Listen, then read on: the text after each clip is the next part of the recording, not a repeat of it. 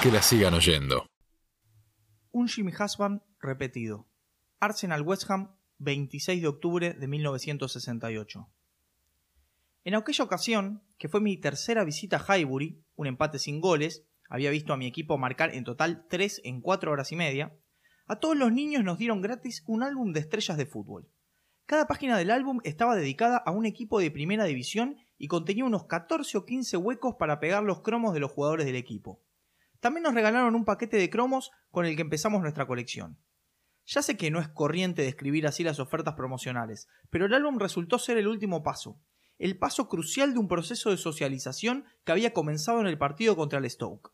Los beneficios que tenía en el colegio el ser aficionado al fútbol eran sencillamente incalculables. Aunque el profesor de educación física fuera un galés que intentó en una memorable ocasión prohibirnos dar patadas a un balón redondo, incluso en casa.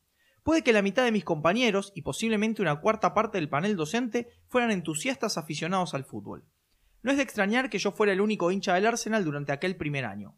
El Queen's Park Rangers, equipo de primera división más cercano a donde yo vivía, contaba con Rodney Marsh. El Chelsea tenía en sus filas a Peter Osgood. El Tottenham tenía a Graves. Y el West Ham tenía a tres héroes del Mundial, Hurst, Moore y Peters. El jugador más conocido del Arsenal era probablemente Ian Ure, quien debía su fama a su hilarante incompetencia en el campo y a sus apariciones en el concurso televisivo Quiz Ball. En cambio, en aquel primer curso gloriosamente saturado de fútbol no importaba que estuviera solo. En la ciudad dormitorio en que vivía, ningún club tenía el monopolio de los hinchas. Además, mi mejor amigo del momento, hincha del Derby County como su padre y su tío, estaba igual de aislado que yo. Lo principal era ser creyente. Antes de clase, en el recreo y a la hora de comer, jugábamos al fútbol en una cancha de tenis y con una pelota de tenis. Entre clase y clase nos cambiábamos los cromos de estrellas del fútbol. Por ejemplo, Ian Ure por Geoff Hurst. Era extraordinario que los cromos tuvieran el mismo valor. Terry Venables por Ian St. John, Tony Hightley por Andy Lockheed. De esta forma, el ingreso en el colegio para iniciar la educación secundaria fue inimaginablemente fácil.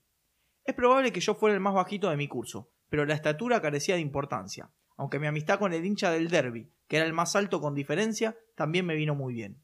Si mi trayectoria como alumno no se distinguió por los éxitos, a final de curso me metieron en el carro de los del montón, con los que permanecí durante el resto de mis estudios de secundaria, las clases al menos eran pan comido. Ni siquiera el hecho de ser uno de los únicos tres chavales que aún llevábamos pantalón corto me resultó tan traumático como debiera. Mientras supieras cómo se llamaba el entrenador del Burnley, a nadie le importaba que fueras un chaval de 11 años vestido como uno de 6. De aquel tiempo a esta parte, esa historia se ha repetido en varias ocasiones. Los primeros amigos que tuve en la universidad, con los que trabé amistad sin mayores problemas, eran hinchas de tal o cual equipo.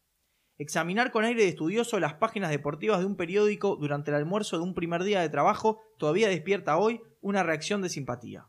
Y sí, sí que estoy al tanto de la otra cara de este maravilloso recurso del que disponemos los hombres. Terminamos por ser unos reprimidos, fracasamos en nuestras relaciones con las mujeres, nuestra conversación es trivial, aburrida, somos incapaces de expresar nuestras necesidades emocionales, no conseguimos relacionarnos como debiéramos ni siquiera con nuestros hijos, morimos sumidos en la soledad y en la tristeza. ¿Sabes qué pienso? ¿Qué carajo importa? Si uno puede llegar a una escuela en la que hay otros 800 chavales, la mayor parte de ellos mayores, todos ellos más altos que uno, y no sentirse intimidado simplemente porque lleva a un Jimmy Husband repetido en el bolsillo de la chaqueta, creo que el trato valió la pena. Que la sigan oyendo. Que la sigan oyendo.